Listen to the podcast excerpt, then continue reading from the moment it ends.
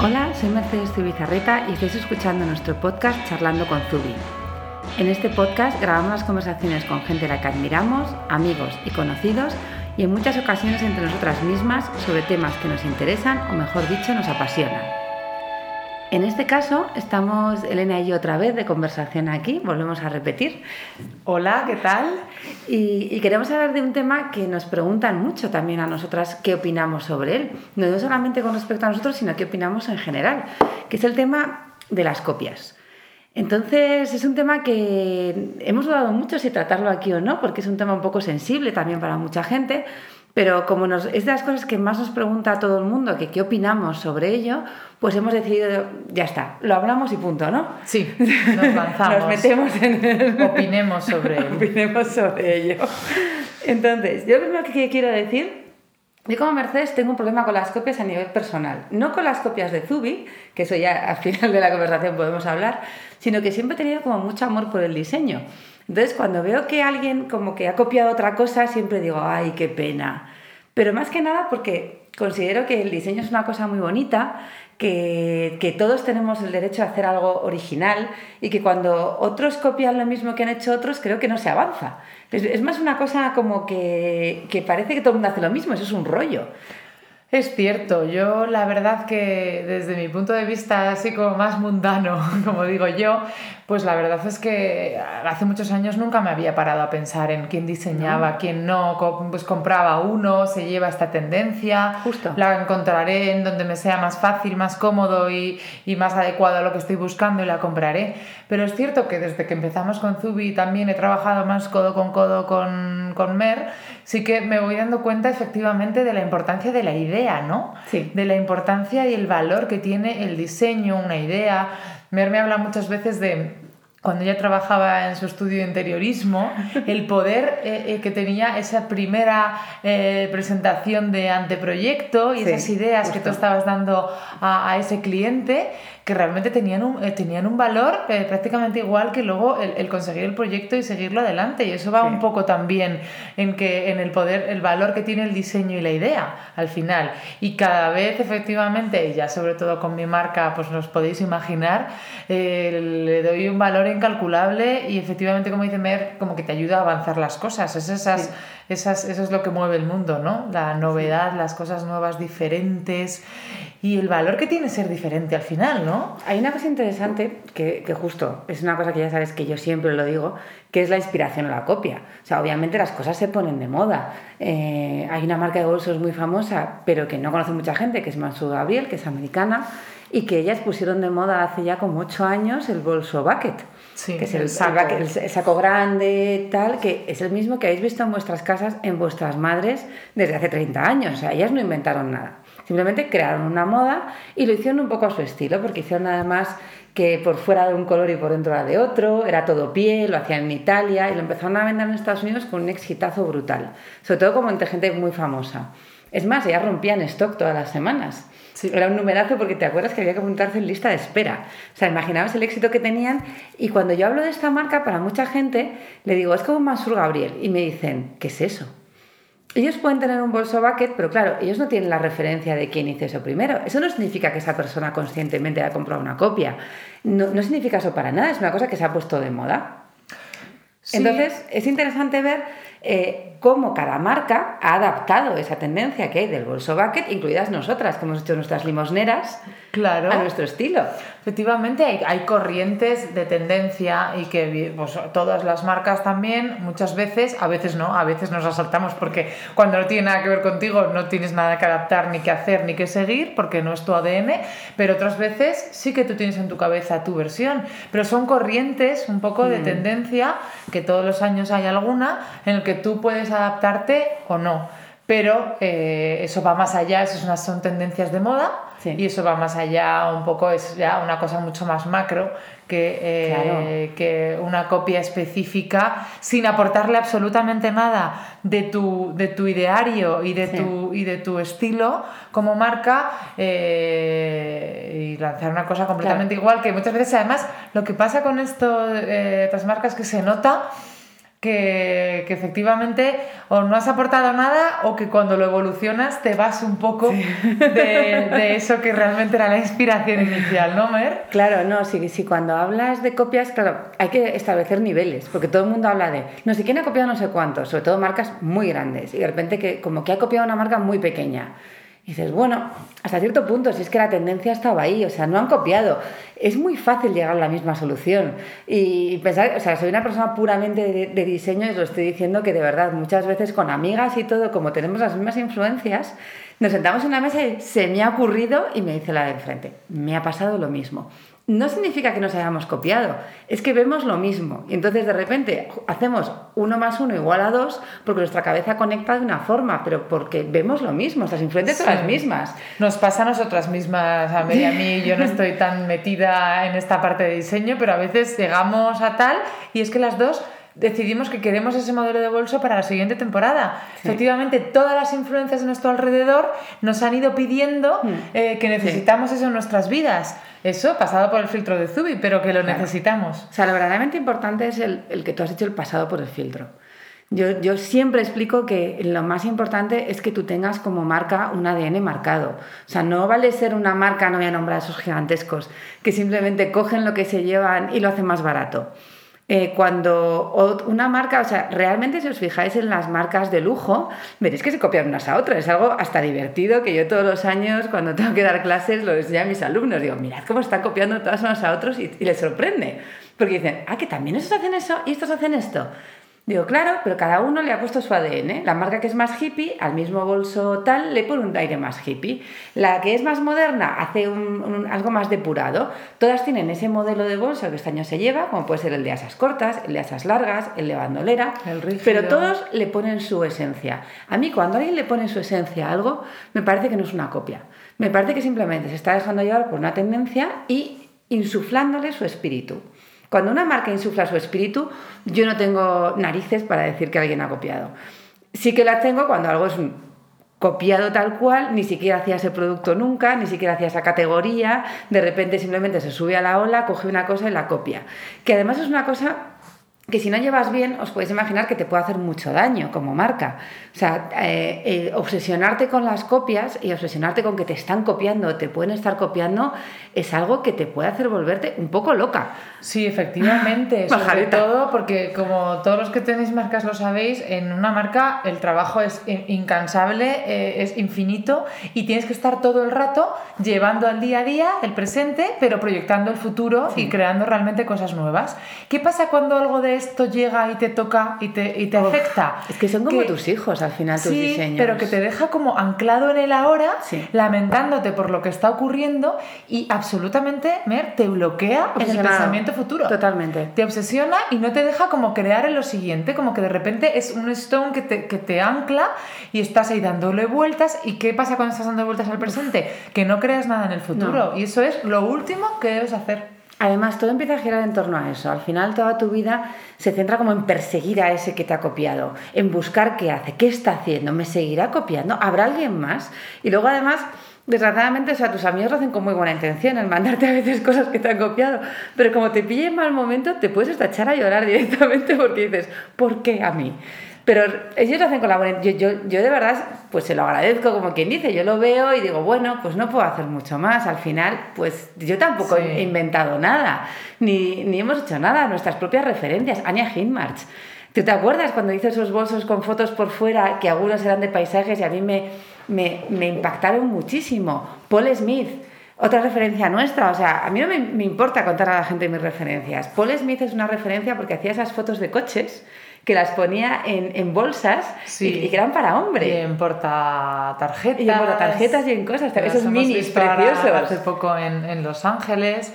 Y luego hay otros que hacían cosas como más florales, además, que también hemos visto por el norte de Europa, como puede ser, pues incluso siendo un poco más abstracto, hasta Marimeco. O sea, nosotros no hemos inventado nada, ¿eh? simplemente hemos adaptado nuestro estilo. Efectivamente, nuestros inicios fue pues, sumarnos a la hora de la impresión digital que se estaba llevando en todo y crear unos bolsos así. Pero como decíamos, efectivamente, o sea, en un primer momento ya hablando en, parte particular nuestra, pues evidentemente a una, avalancha que hubo sobre todo de un año de, de, otras marcas que hacían cosas excesivamente similares en algunos casos, inspirándose con nuestros momentos de paisaje, que era mi momento de yo saqué esa foto, me bajé del coche volviendo de Tarifa y hice una foto al cielo y le llamé Bailén. Y de repente había otros bailenes. Exactamente, bueno, prácticamente bailenes eh, puros y duros. Pero bueno, pasado ese primer momento en el que te sientes, te haces pequeño y piensas que te, que te van a devorar y demás, lo único que puedes hacer es eh, pues mirar hacia adelante. Tú lo has hecho antes, tú estás más delante que ellos y solo puedes seguir evolucionando hacia adelante y, y, y, picarte un poco en cierto modo de es que, tengo, que tengo que ir a más porque tengo que, que, sacar lo siguiente que me copie y lo siguiente, ¿no? Es, es, curioso porque además cuando nos ha pasado eso luego con los años también hemos podido, porque ya son cinco años y medio, pero hemos podido observar también la evolución de esas marcas. Sí. Entonces, eh, nosotros cierto que partíamos de un ADN muy fuerte, porque desde el principio marcamos unos valores y una misión de empresa muy fuertes, y luego además con una gestión impecable, que siempre ha sido aquí dentro, esto es, esto es mérito de Elena, no tiene nada que ver con el diseño, que, que, han hecho que cada bolso que se vendiera todo se reinvirtiera en la empresa y tuviéramos pues la fuerza para seguir creciendo. Muchas veces el que te copias es una marca pequeñita, tampoco ha hecho tu desarrollo hasta llegar hasta ahí. Por tanto, se ha perdido también tus fallos se ha perdido esas meteduras de pata que has hecho una tras otra hasta llegar al refinado, que es lo que estás vendiendo. Mm. Es claro, van al refinado, pero luego van a pasar todas sus meteduras de pata, las van a pasar una tras otra cuando ya están vendiendo, que es mucho más peligroso. Por lo tanto, yo a veces cuando veo eso y me dicen, haz algo, no sé qué, digo, si es que no puedes hacer nada, porque aunque se lo dijera, tampoco me creería que le va a pasar eso. Y entonces muchas de esas marcas, por no decir todas, han desaparecido, han ido desapareciendo en ciclos o, o, se han ido a otra cosa, porque realmente este es mi estilo. Sí. Entonces, este tipo de paisaje es mi estilo y no era el suyo. El suyo era distinto. Entonces, años después hemos visto que siguen existiendo, pero hacen otro tipo de bolso que a ellos les gustaba más. El bolso de mano es una cosa muy personal nuestra, que nos gusta a nosotras y reconocemos que le gusta a poca gente y que siempre nos dicen, ¿y las asas? Entonces, si a esa persona que nos, eh, nos copió en un principio el bolso sin asas, eh, con los años probablemente le ponga asas y haga otra cosa distinta, entonces ya no tiene nada que ver conmigo. Se van distanciando, en un momento los caminos pues se unen y, y enseguida va cada uno eh, dividiéndose hacia un lugar y tú sigues tu camino. Y es lo más importante, mirar hacia adelante, asumir las cosas que ocurren, que esto es una de las muchas cosas que pueden ocurrir, buenas y malas, y eh, mirar hacia adelante y seguir evolucionando.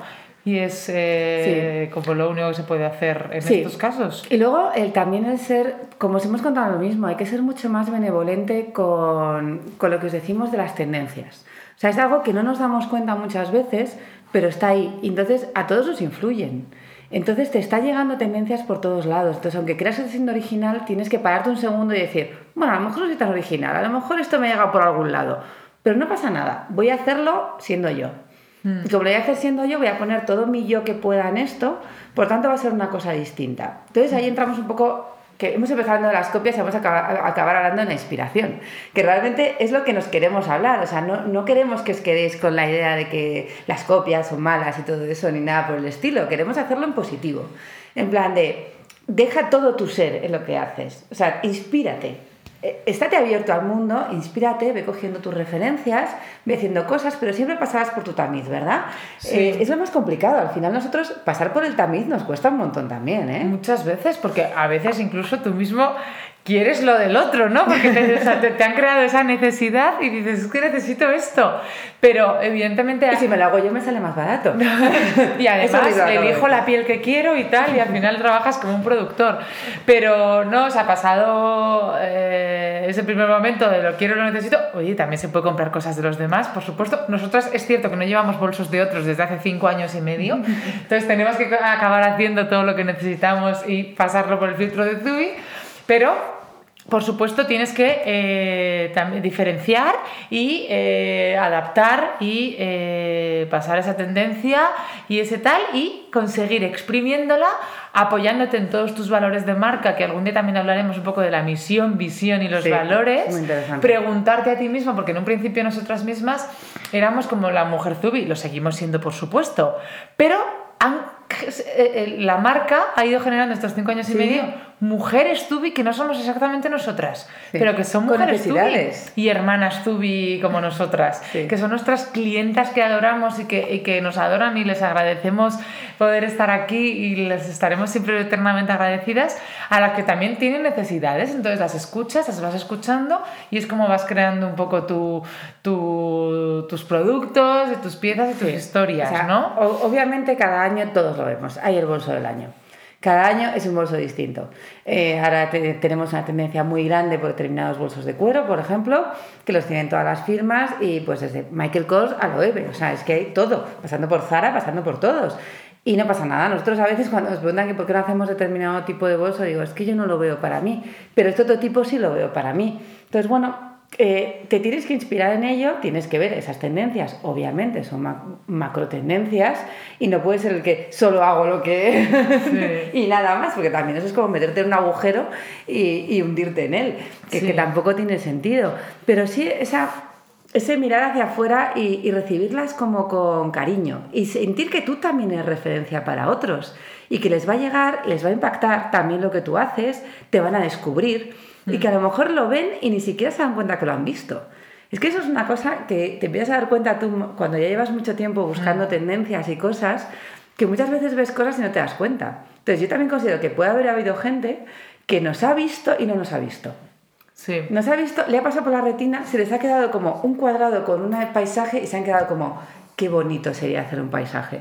Y lo han aplicado a algo, por tanto, no puedo decir que esa persona me ha, copiado realmente, no lo ha hecho a mala idea de voy a por ellas y no sé cuántos, por lo tanto, no, no puedo opinar así. Sí. Hay que, hay, hay que crecer además. Nosotros siempre hay- te- tenemos una cosa muy buena que es el que, como preparas la las, las colecciones con mucho tiempo, el día que las lanzas siempre estás lanzando algo nuevo. Porque además si no nos aburrimos. Aquí es cierto. No, es verdad. Tú cuando yo siempre cuento, cuando diseño, pasa dos meses diseñando y ya hace como la presentación de colección, nada más soltarnos las ventas, ya estás pensando en la siguiente. Sí. O sea, realmente todo, como os decía, vamos como estás en el futuro al final, una parte por lo menos en el futuro, una parte de Zubi y otra más en el presente. Con lo cual, efectivamente, o sea, una cosa eh, puede ser la tendencia del año y encontrarlo en muchos más sitios y tendrás más competencia y en lo siguiente tendrás menos competencia. Totalmente. Pero la competencia es súper sana. Sí. Hemos aprendido a vivir con ella y a empezar a quererla incluso. a aprender de ella igual que aprender Todavía de pasamos algunos momentos bajos, ¿eh? no lo vamos a negar. Aprender de ella y de verdad que lo que sobre todo, y lo decía antes, sobre todo lo que te hace es que tengas que darle otra vuelta de tuerca más a tu empresa y, y para pensar en el más allá. Y que también, no todo es el producto. Aquí también hemos aprendido en Zubi, tras cinco años, que al final el día a día también es lo que vale. El poder realmente eh, soportar una demanda alta, que generar una buena producción, tener una buena relación con los proveedores, tener un buen equipo que te apoya, eh, tener un buen sitio donde estar y poder generar todas esas ideas, pues se necesita también otro grupo de cosas que son las que también acompañan a ese éxito. Sí. Entonces, bueno, Nosotros os- solamente os queremos animar a todos los que tenéis marca, no tenéis marca y todo eso, a que deis esa vuelta de tuerca, a que os forcéis cada varios meses a pararos un momento y decir, he llegado hasta aquí, ¿qué es lo siguiente? Que no sea hacer lo mismo, porque obviamente viene mucha gente detrás y siempre va a haber alguien que va a ver lo tuyo y si las cosas van bien, pues va a querer hacer algo parecido. Y tú vas a sufrir porque estarás estancado. Entonces, pero si estás estancado, estás en lo siguiente, lo miras con otros ojos. Lo miras y te hace menos daño, porque estás en lo siguiente. Sí. Entonces, sí, pues reconozco que las redes sociales a mí en eso me afectan más porque lo ves multiplicado por 100. Claro. Entonces, cuando, cuando antes simplemente alguien te decía, he visto una cosa en una tienda y te lo decía, pues importaba menos. Pero ahora en redes, claro, puede llegar a machacarte, porque empiezas a vérselo a gente, además. A gente a lo mejor a la que tú admiras incluso, pero es que esa gente tampoco sabe que tú existes. Que a veces es eso, que, que dices, bueno, no sé quién se lo ha puesto y no sabe que, es, que me está copiando o lo que sea. Y dices, ya, pero es que ese, ese no sé quién no sabe quién eres tú. Por lo tanto, tampoco eh, sabe si esto es copia, no copia o qué es. Por lo tanto, hay que ser un poco tranquilo en esto también. Por supuesto, es que muchísimas veces, la mayor parte de las veces, hasta eh, la persona ha llegado a pensar que era un zubi lo que llevaba. Bueno, eso, eso, nos ha ocurrido, gente que nos ha mandado fotos. ¿Me puedes decir que esto es vuestro? En lo siento mucho, eso no es mío. Bueno, me han engañado. En bueno, pues no lo sé, era un regalo que le hicieron y nos ha pasado un par de veces, pero bueno, eh, son, son, cosas que pueden ocurrir. Incluso a veces también eh, la competencia eh, crea tendencias y ayuda a que tu tendencia se haga más grande. es cierto. Y eso también es muy importante, así como una de las últimas ideas que os quiero trasladar, eh, que incluso eh, muchas veces cuando tú eres mega precursor de algo, a lo mejor estás como demasiado pronto, pero esa masa de gente que te acompaña y que, y que puede hacer cosas similares y subirse esa, esa tendencia, ayuda a extenderla y a que llegue mucha más gente, a veces reforzándote a ti mismo. Si tú lo haces mejor además y tienes toda esa serie de de cualidades alrededor que te hace más fuerte, más potente y más atractivo, realmente te están apoyando. Exactamente. Y te están haciendo más fuerte y más grande. Pues nada, os queremos animar a todos a, pensar. A, sentir que la competencia es buena, sabemos que es difícil, pero creemos que todos podemos conseguirlo. Hacer ese ejercicio de, bueno, eh, es, es lo que hay, yo tengo que ir más allá. Entonces nosotros siempre nos ponemos esa meta de ir más allá y os animamos a todos a ir más allá es duro el camino, es solitario, eso hay que reconocerlo, es muy solitario porque más allá siempre te hace ser el primero en probar las cosas y meter la pata antes, pero metiendo la pata aprendes tantísimo que la verdad es que yo solamente puedo eh, aprovechar para deciros que si metéis la pata saldréis mejor. Siempre. Siempre. Así que os dejamos con eso y esperamos que hayáis disfrutado y aprendido con este podcast y nos encantaría que lo compartierais con amigos o por redes sociales si os ha gustado el tema, que en este caso con el tema que es, imagino que os habrá gustado.